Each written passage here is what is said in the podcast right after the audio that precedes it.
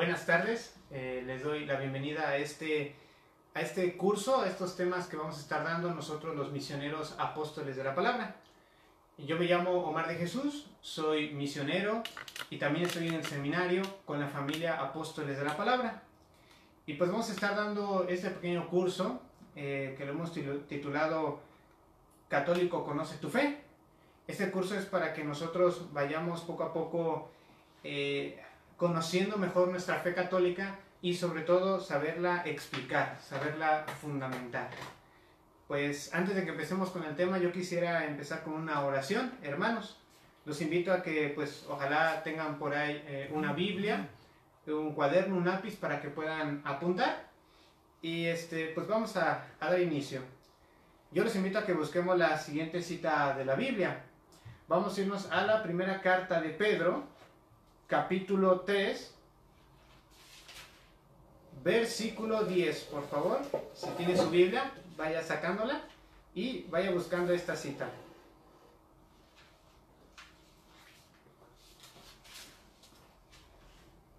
Primera carta de Pedro, capítulo 3.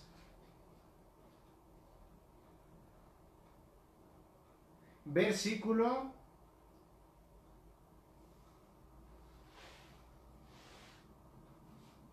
versículo 15.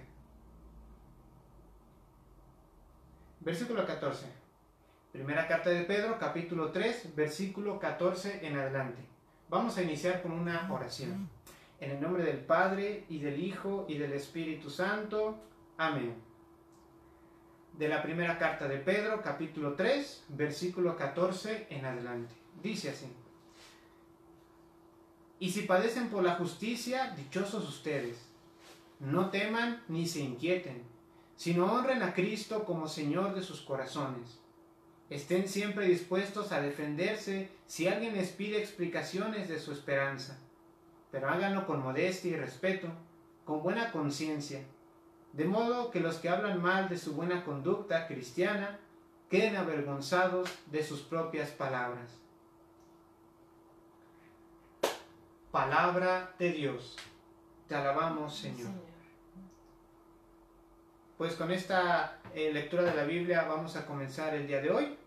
Vamos a pedirle a Dios que nos ayude con su Espíritu Santo para que podamos escuchar su palabra. Que sea Él el que nos abra nuestros oídos, nuestra mente, nuestro corazón, para poder escuchar la palabra de Dios. Vamos a pedírselo con la oración que Jesús mismo nos enseñó. Padre nuestro, que estás en el cielo, santificado sea tu nombre. Venga a nosotros tu reino. Hágase tu voluntad en la tierra como en el cielo. Danos hoy nuestro pan de cada día. Perdona nuestras ofensas, como también nosotros perdonamos a los que nos ofenden. No nos dejes caer en la tentación y líbranos del mal. Amén. Pidámosle también a la Virgen María que nos ayude, que interceda por nosotros y que nos lleve hacia su Hijo Jesús. Dios te salve María, llena eres de gracia, el Señor está contigo. Bendita eres entre todas las mujeres, y bendito es el fruto de tu vientre Jesús. Santa María, Madre de Dios, ruega por nosotros los pecadores, ahora y en la hora de nuestra muerte. Amén. Por último, pidamos la ayuda del Espíritu Santo. Ven Espíritu Santo, llena los corazones de tus fieles y enciende en ellos el fuego de tu amor. Envía Señor tu Espíritu, y todo será creado y se renovará la faz de la tierra. En el nombre del Padre, y del Hijo, y del Espíritu Santo. Amén. Pues bueno, vamos a dar inicio con este pequeño tema. El tema que vamos a ver el día de hoy se llama La verdadera Iglesia de Cristo. Antes quisiera pues este, dar una pequeña introducción a todos los temas que vamos a estar viendo durante esta semana. Para los que todavía no lo sepan, este va a ser un curso que vamos a empezar el día de hoy y vamos a acabar el día viernes, tal vez el sábado. Va a ser un tema diario de alrededor de 40 minutos a las 5 de la tarde cada día. Lo estamos transmitiendo desde la parroquia de Nuestra Señora de la Paz en la ciudad de Querétaro. También adicionalmente lo estamos eh, transmitiendo en la página de Facebook del Seminario de Filosofía Apóstoles de la Palabra. Un saludo a todos los que nos están viendo. y esperemos que este curso les pueda ayudar mucho a afianzar su fe principalmente. Bueno, ¿y con qué fin hacemos este curso? Quisiera darles una pequeña eh, introducción al por qué es importante acercarnos a conocer nuestra fe.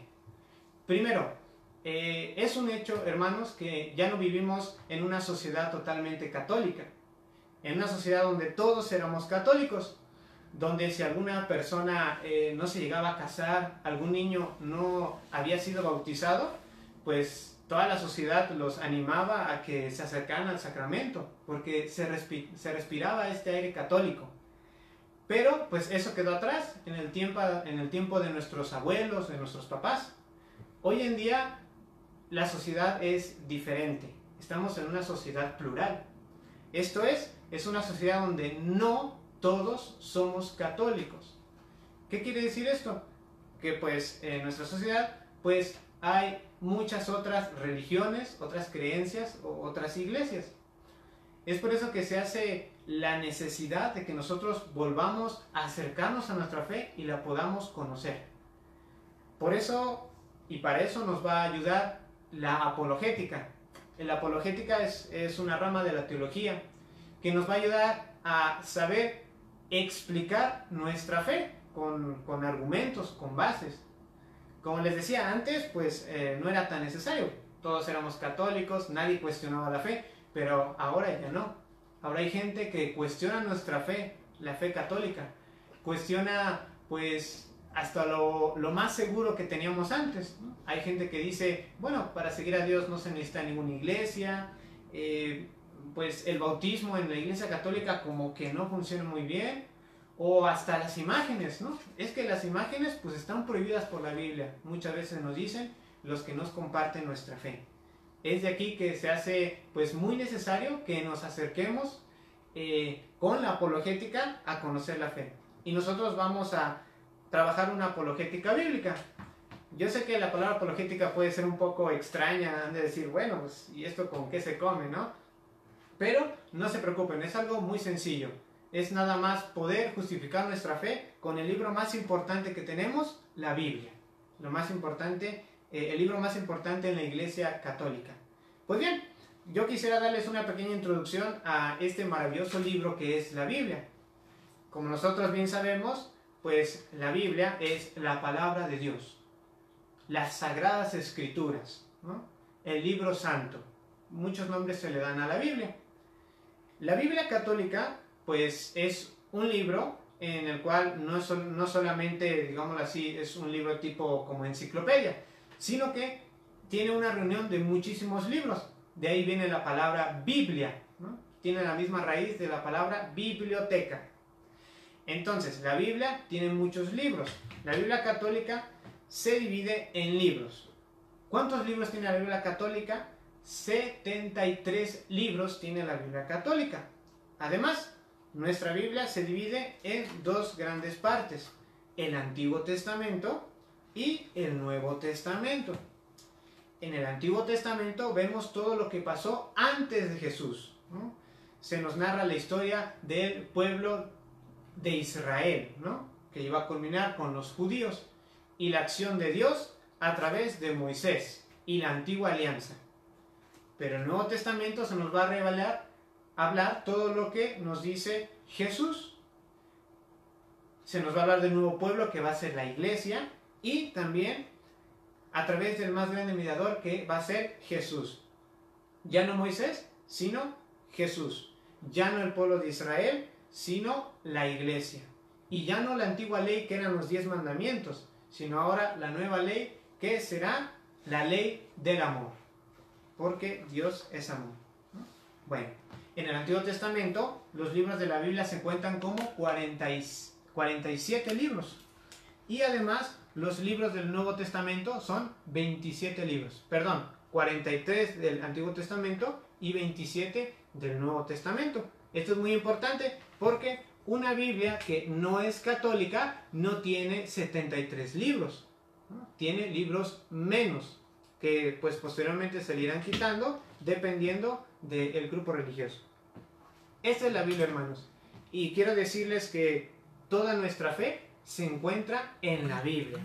Nosotros podemos comprobar toda, este, todo lo que hacemos en la Iglesia Católica en la Biblia. Pero bueno, no, no vayamos a comer ansias.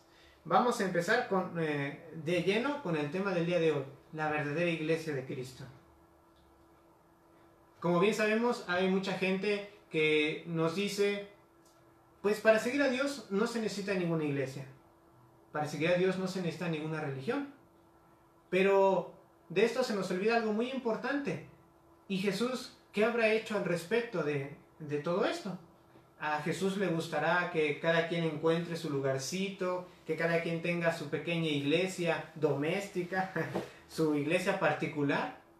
Bueno, pues la Biblia nos va a ir enseñando poco a poco lo siguiente. Para esto yo los invito a que vayan buscando en su Biblia la siguiente cita bíblica. Mateo capítulo 16, versículo 18. Vayan buscando en su Biblia, por favor. El Evangelio de Mateo, capítulo 16, versículo 18. Vamos a ver lo que dice esta importante cita. Mateo 16, 18. Pues yo te digo que tú eres Pedro, y sobre esta piedra construiré mi iglesia, y el imperio de la muerte no la vencerá. Muy bien. Aquí en esta cita bíblica podemos ver algo fundamental, hermanos. Que Jesús funda, Jesús edifica una iglesia. Lo vemos en Mateo 16, 18. ¿Sobre quién está fundando esta iglesia? Sobre Pedro. Pedro es uno de los doce apóstoles y el apóstol más importante. De hecho, el nombre de Pedro significa piedra. Dice Jesús, yo te digo, tú eres Pedro, y sobre esta piedra construiré mi iglesia. En algunas otras Biblias dice, edificaré o fundaré. Además dice, el imperio de la muerte no la vencerá. Quiere decir que ninguna fuerza del mal va a poder contra esta iglesia que ha edificado Jesús en el apóstol Pedro y los demás apóstoles, ¿no? Entonces aquí tenemos una seguridad. Jesús sí funda una iglesia. Una sola iglesia. Jesús no dice, ah, tú eres Pedro y sobre esta piedra edificaré mis iglesias o las iglesias. No, Señor. Sino que es una iglesia. ¿Sobre quién? Sobre el apóstol Pedro. Entonces ya aquí podemos ver que no puede haber muchas iglesias, ¿no? No puede haber, este, digámoslo así, lugares diferentes donde podamos encontrar a Dios, al menos desde lo que nos dice esta cita de la Biblia. El imperio de la muerte no podrá contra ella. Las puertas del Hades no prevalecerán contra ella. Esta iglesia que él ha fundado no será vencido por ninguna fuerza del mal ni por el pecado, ni por el diablo, tampoco por nosotros los seres humanos. No importa qué fuerza se levante contra esta iglesia que está fundando Cristo, no podrá vencerla. Y bueno, ¿cuánto tiempo iba a durar esta iglesia? Aún se pueden preguntar. Puede haber, quizás va a durar unos cuantos años, quizás nada más hasta donde vivió Pedro. Aquí viene la segunda cita bíblica que me gustaría que buscaran, hermanos vamos a buscar del Evangelio de Mateo, capítulo 28, versículo 20. Mateo, capítulo 28, versículo 20. Recordemos que el Evangelio de Mateo pertenece al Nuevo Testamento, por lo tanto busquémoslo al final de nuestra Biblia. Dice así, Mateo 28, 20. Enséñeles a cumplir todo lo que yo les he mandado yo estaré con ustedes siempre, hasta el fin del mundo. Aquí Jesús nos vuelve a decir algo importante. Dice, yo estaré con ustedes siempre hasta el fin del mundo. Primero, yo sé que la palabra de Dios nos habla a todos, eso es cierto, porque la palabra de Dios nos habla personalmente. Pero, en el contexto de esta cita bíblica, aquí Jesús le está hablando a los apóstoles en primera instancia y les está diciendo que estará con, ellos hasta el fin del mundo. Pero los apóstoles no eran, cualquiera, no eran personas cualquiera. En la cita anterior que vimos, Jesús ya había edificado esa iglesia. en Mateo capítulo 16, versículo 18. Y ahora les dice, voy a estar con ustedes siempre. ¿Qué nos quiere decir esto, hermanos? Que Jesús está prometiendo que la iglesia que funda sobre los apóstoles va a durar para siempre o hasta el fin del mundo. Es lo que va a durar esta iglesia. Ya vimos varias características. Primero, es una sola iglesia, fundada sobre Pedro. Los poderes del mal no podrán contra ella y ahora durará hasta el fin del mundo. Por supuesto, ¿cuál de todas las iglesias, de todas este, ah, los grupos religiosos que podemos ver ahí en la calle, en las avenidas, ¿verdad? ¿De dónde vendrán todas estas iglesias? O más bien, ¿cuál de estas iglesias será esta iglesia que promete Jesús? Aquí es lo que sostenemos nosotros como iglesia católica. La única iglesia que fue fundada por Cristo sobre Pedro y los apóstoles y la cual va a durar hasta el fin del mundo, hoy en día se llama la iglesia católica. Y usted se preguntará, ¿por qué la iglesia católica? Quizás, ¿por qué no otros grupos que se ven que irradian más espíritu, más, este, eh, más ardor por el Evangelio? Por la simple razón de que la iglesia católica es la única que puede demostrar que viene desde Jesús y los apóstoles hasta el día de hoy. Es la única que este, puede demostrar esto. Cualquier otra iglesia, cualquier otra fe, eh, cualquier otro grupo religioso no puede hacer esta comprobación. Digámoslo así, hace 500 años la iglesia católica existía, claro que sí. Hace mil años existía, por supuesto. Hace 1500, allí estaba. En cambio, digámoslo así, un grupo cualquiera religioso, el, que usted conoce este, más, comúnmente, ¿existió hace 500 años? No. ¿Existió hace mil años? No. ¿Hace 1500? No. De hecho, quizás en 500 años ya no vaya a existir. ¿Por qué? Porque todos esos grupos carecen de la promesa que hizo Jesús a la Iglesia Católica. Yo estaré con ustedes siempre hasta el fin del mundo. De hecho, hay documentos este, históricos que nos pueden comprobar todo esto. ¿no? Este, hay un documento que se llama la lista de los papas, en el cual podemos ver cómo el papa, representante de Pedro, después de San Pedro, sigue de manera ininterrumpida hasta el día de hoy. San Pedro, San Lino, San Anacleto, San Clemente, San Evaristo. De hecho, los primeros 15 papas fueron santos. De ahí, de, manera ininterrumpida, hasta los papas actuales, ¿no? Recordemos este, eh, Juan Pablo I, Juan Pablo II, Benedicto XVI y nuestro papa actual, el Papa Francisco. De manera ininterrumpida. En ningún momento esta iglesia ha cesado o se ha interrumpido. También hay muchos otros documentos, por ejemplo, de los padres de la iglesia, que nos demuestran esta continuidad histórica. Eh, San Agustín, eh, San Ambrosio, tienen documentos que nos demuestran que ya desde esos años remotos la iglesia católica estaba en pie y estaba pues bien fundamentada. Yo quisiera que nos aprendiéramos de memoria estas dos citas bíblicas.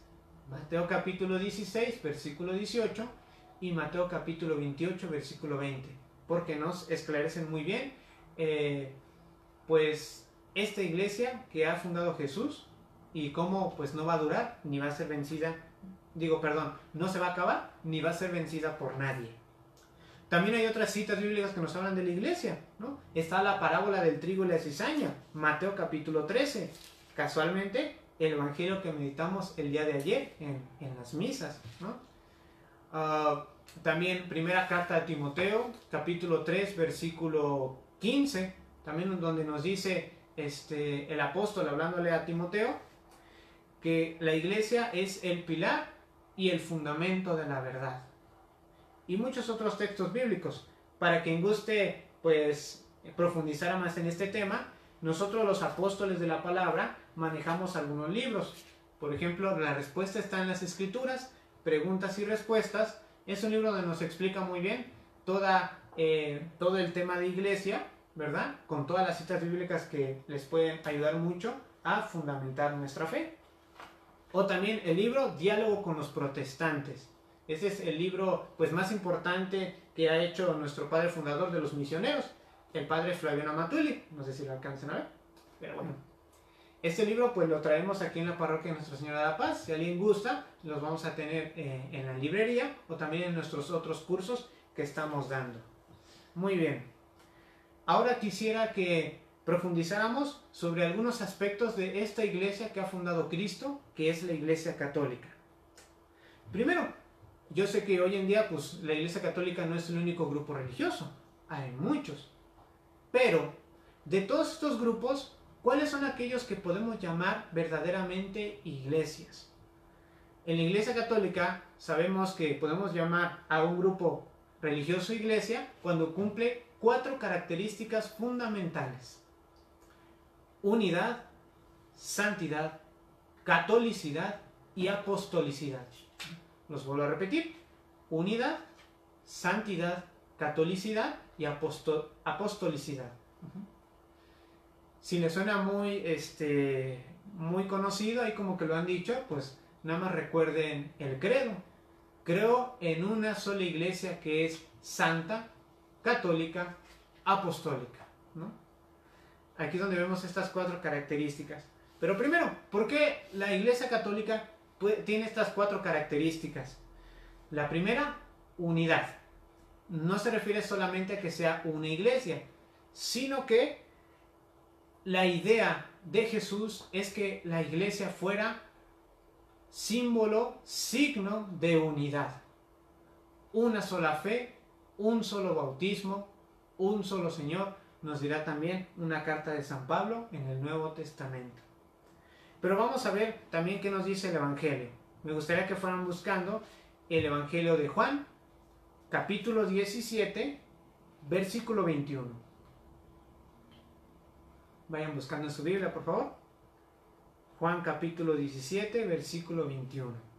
Dice así, que todos sean uno, como tú, Padre, estás en mí y yo en ti, que también ellos sean uno en nosotros, para que el mundo crea que tú me enviaste. Esta cita que acabamos de leer es parte del capítulo 17 del Evangelio de San Juan. En este capítulo Jesús hace una oración cargada de emoción, porque es una oración que hizo antes de su pasión.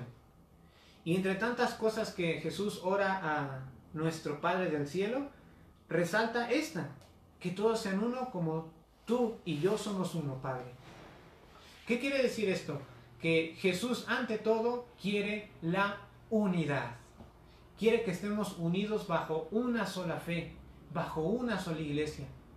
Por eso es que se justifica que Jesús haya edificado una iglesia. Porque para Jesús es algo totalmente contrario la división. De hecho, hermanos, grabémonos esto. La división no es de Dios, sino que es obra de Satanás, es obra del enemigo. Y es normal. De hecho, hay, este, hay un dicho del imperio romano que decía así, divide y vencerás. Entonces, si tenemos un ejército y ese ejército pues está eh, dividido, es más fácil vencerlo. En cambio, un ejército que está totalmente unido es muy difícil que pueda ser derrotado. Aplica lo mismo con la fe. Si la división debilita a la fe, entonces la división es una obra del enemigo para debilitar a la única iglesia que ha fundado Jesús. Juan 17, 21 nos enseña que la voluntad del Maestro es que seamos uno, es que estemos unidos.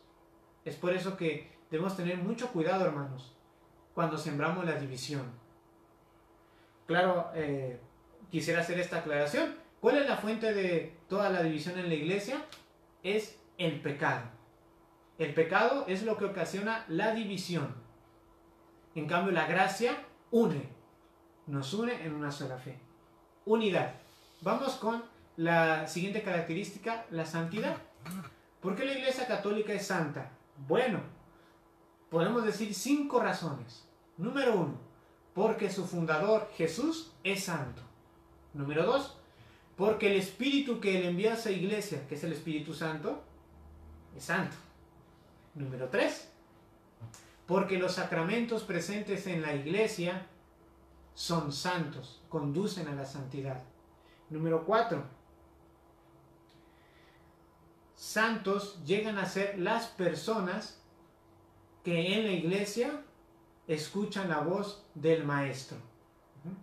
Santos. Y número 5, santo es el Evangelio que Jesús nos enseñó. Podemos quizás sacar otras características de santidad, pero yo creo que con estas bastan suficiente. La Iglesia Católica es una porque tiene el mandato del Señor de que seamos uno como Él y el Padre son uno.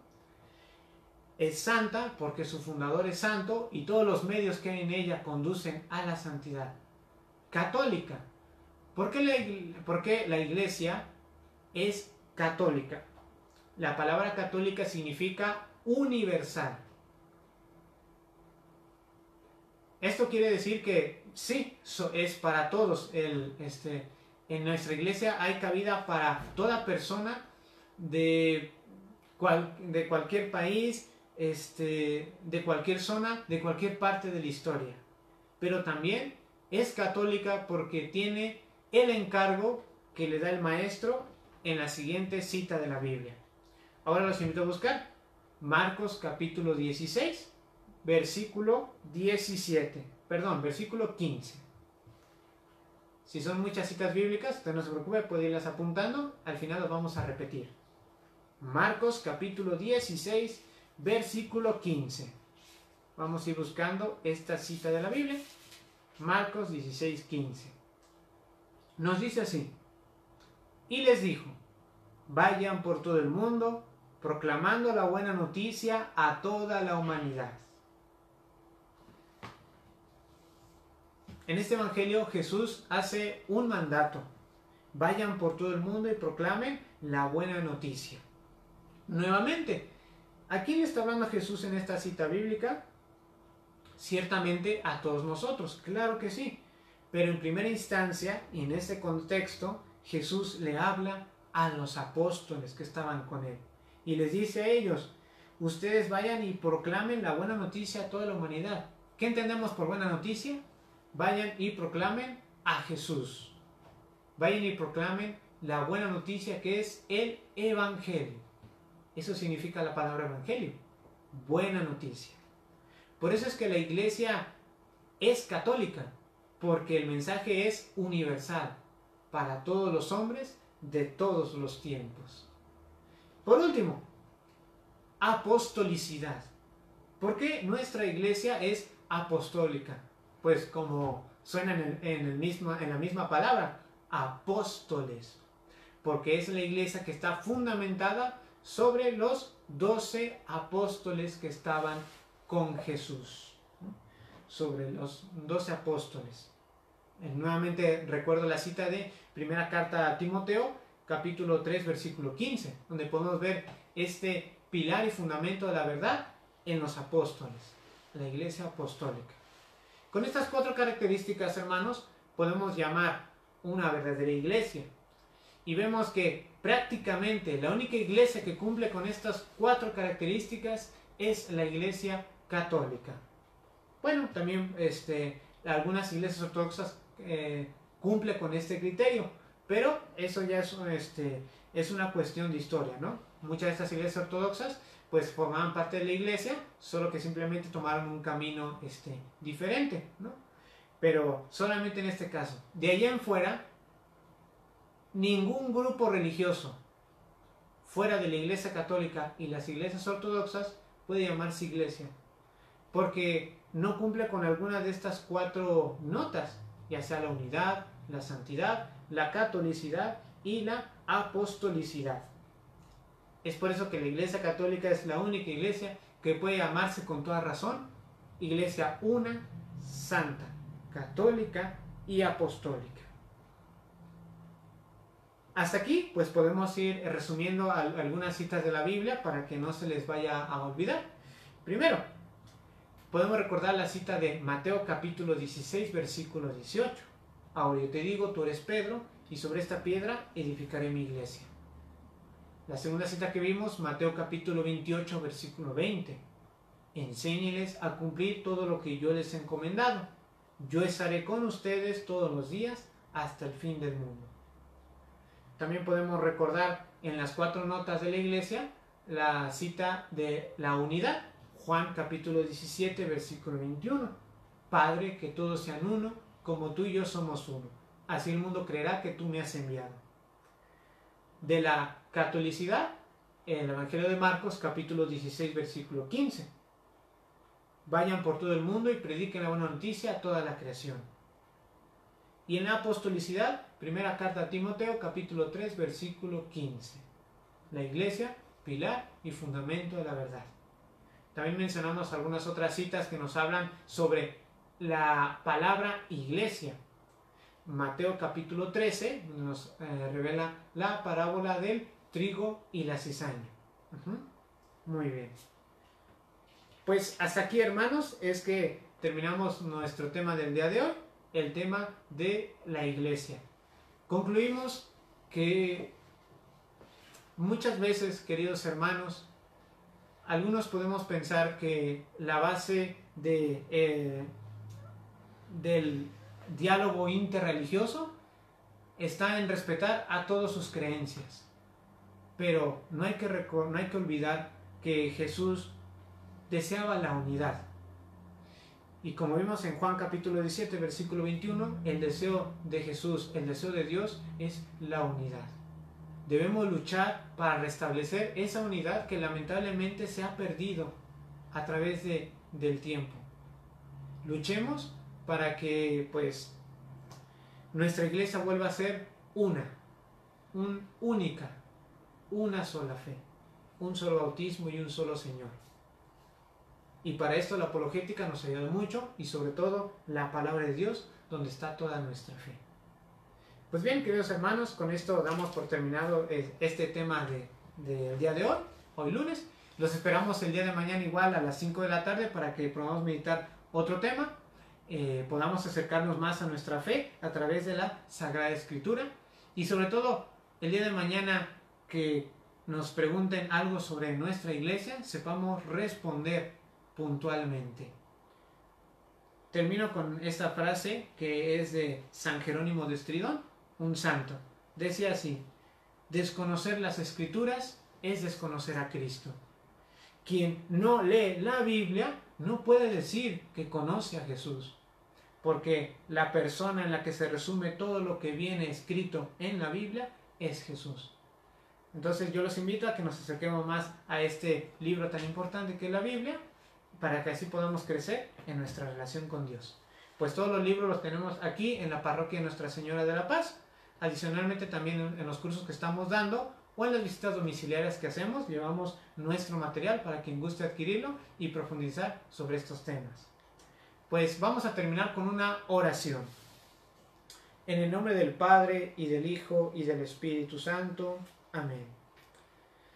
Señor Jesús, te damos gracias porque el día de hoy nos has enseñado que tu sabiduría es tan grande, es tan grande, que tú sabías que nuestra fe es débil de por sí y que muchas veces necesitaríamos un lugar, necesitaríamos una comunidad que nos guiara y es por eso que has fundado la Iglesia Católica. Gracias Señor por esta iglesia que has fundado y que ha traído la salvación a tantas personas, a tantos hombres de todos los tiempos y que seguirá trayendo la salvación. Te pedimos que nos ayudes a no alejarnos de esa iglesia, porque si nos alejamos de tu iglesia, es probable que arriesguemos nuestra salvación. Te lo pedimos por Cristo nuestro Señor. Amén. Y terminamos nuestro tema despidiéndonos eh, de Dios a través de la Virgen María. Digamos juntos, Dulce Madre, no te alejes, tu vista de nosotros no apartes. Ven con nosotros a todas partes y solos nunca nos dejes. Ya que nos proteges tanto como verdadera Madre, haz que nos bendiga el Padre y el Hijo y el Espíritu Santo. Amén. Pues que tengan feliz día y que Dios los bendiga. Nos vemos mañana.